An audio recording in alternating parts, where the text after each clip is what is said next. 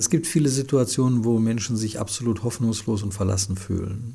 Aber unsere Perspektive ist natürlich, dass es auch für die verlassensten Situationen immer noch Hoffnung gibt. Der katholische Pater Jürgen Langer über seinen Herzensjob. Er ist Leiter der ökumenischen Notfallseelsorge Bonn-Rhein-Sieg.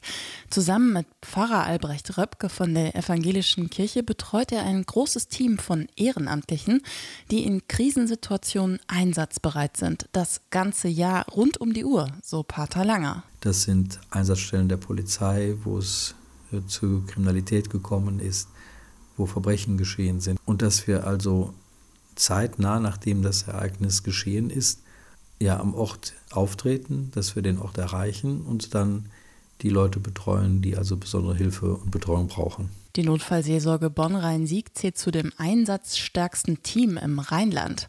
35 Frauen und Männer stehen als Ehrenamtliche bereit. Die häufigsten Einsätze sind der Moment, wenn aus heiterem Himmel der Ehepartner, die Freundin, Vater oder Mutter tot aufgefunden wird.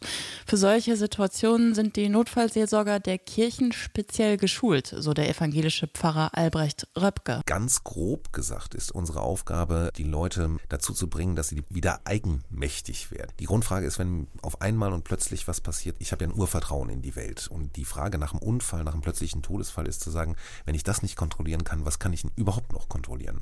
Wir versuchen versuchen die Leute darin, äh, dahin zu führen, zu sagen, wo hast du denn noch Kontrolle? Was tut dir gut? Konfessionen spielen da keine Rolle. Es geht der Notfallseelsorge um unmittelbare Lebenshilfe, sagt der katholische Pater Jürgen Langer.